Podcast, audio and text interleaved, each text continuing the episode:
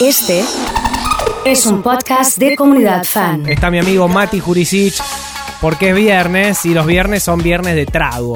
Acá en, en Fandaga la Vuelta y por lo general en mi fin de semana también. ¿Cómo andas, Mati? ¿Todo bien? Bien, buenas tardes. ¿Arranca tu, tu, tu traguito el viernes? Sí, totalmente. Sí, sí, sí. A la tardecita. Es el momento del relaje. Tipo siete y media, por ahí. El relaje no, relax, porque relaje suena a otra cosa. Claro, ¿no? es verdad. Pero el horario del, del trago para mí, el ideal es ese, a la tardecita. A la tardecita, que no Sí. importa si es invierno o verano, es cuando cae el sol. Y de ahí nos adecuamos a, Totalmente. E- al ese, horario. ese es el- es horario donde más lo disfruto. El, el tema es, no sé si vivimos en Ushuaia y cae el sol a las 3 de la tarde. Claro.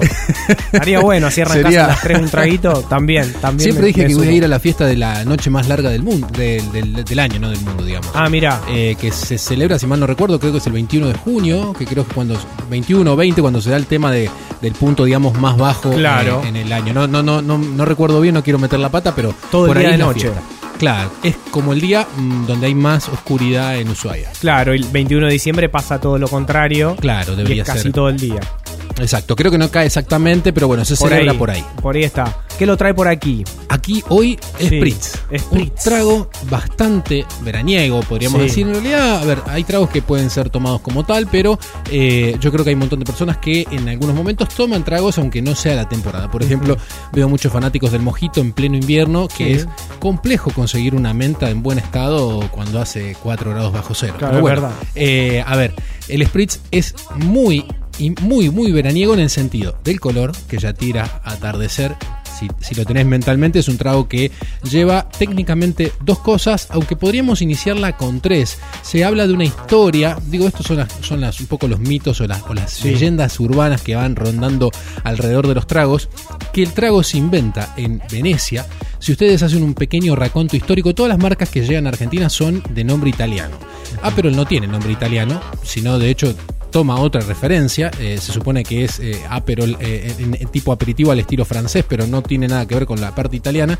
Y hay un, algo que por ahí está bueno rescatar, que es nosotros consumimos muchos productos italianos, pero el momento en que se da la inmigración italiana, eso no pertenecía a Italia, sino que pertenecía al imperio austrohúngaro.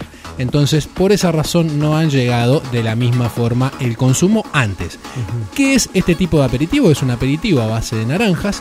Un aperitivo es cuando tenés algo amargo, con lo cual si tiene un puntito de amargo ya se considera aperitivo y no licor, porque digo, la diferencia entre un licor y un aperitivo es tan pequeña como el sabor amargo, nada más. Claro. Después los dos pueden usar azúcar, el azúcar es un conservante y además es un, es un, bueno, obviamente un endulzante eh, que permite, digamos, corregir ciertas cosas, con lo cual si uno tiene algunas naranjitas amargas dando vuelta por ahí, lo puede agregar con un poquito de azúcar y hace un aperitivo de estas características.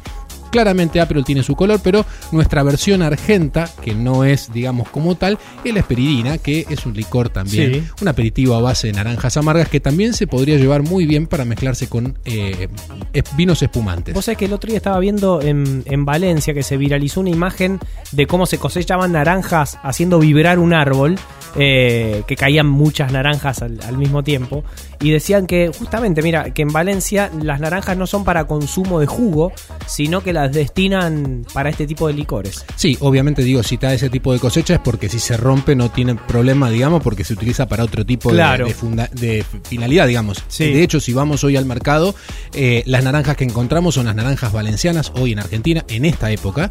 Eh, son naranjas importadas, por eso el cajón se fue un poco más Claro. por las nubes. Eh, y, eh, y yo creo que tampoco tiene tanta popularidad como el tomate, sino irían los medios a decir, ah, subieron por las nubes Sí, el, sí, la- sí. la- el tomate y la naranja.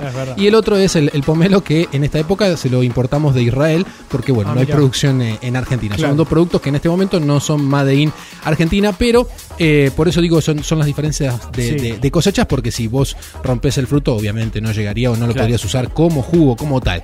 En las viñas del mundo de las bebidas, todo producto va a parar adentro de una botella, así que si es amarga, se transforma en otra cosa para poder de alguna manera utilizarlo eh, para preparar. Y en el caso del Spritz, eh, se dice que la primera fórmula era vino blanco con aperitivo Sí. tipo italiano de naranjas y para darle la burbuja un chorrito final y que el sonido de la onomatopeya del sifón, el psh, deriva del spritz Ah, de ahí viene el nombre. Dicen. Mira, Así claro, te iba a preguntar de dónde venía el nombre. Así cuentan y que se supone que eran los soldados austrohúngaros que en Venecia, al no poder tomar su cerveza típica, hacían esta mezcla para darle un poquito amargo con el aperitivo y un Claro. poquito la burbuja con la soda.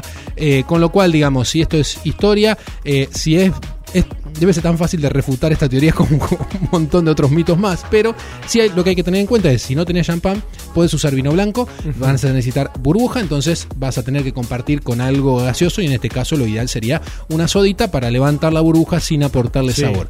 Y lo que tenés que tener en cuenta es: el champán siempre tiene que ser seco, Ah, porque los aperitivos tienen azúcar, de esa manera se puede, digamos, equilibrar la fórmula, la preparación y lo ideal eh, es mitad del vaso de espumante y después lo que sigue del aperitivo que corresponda. A mí personalmente me gustan un poco más amargos ese tipo de tragos, con lo cual prefiero ir por otros caminos como podría utilizar tranquilamente un chinar y si lo querés con un color un poco más vibrante, el Campari se sienta eh, de maravillas Sí. en ese sentido. Y si no, a la versión argenta le podés sumar una versión que es muy cool en muchos bares de- de- de- del otro continente de Europa que es con un licor de, de Sauco, de flores de Sauco, que se llama Saint Germain, pero bueno, el costo de la botella, ahí lo acabo de chequear en Mercado Libre, ronda los 7 mil pesos, No. si tenés ganas de, eh.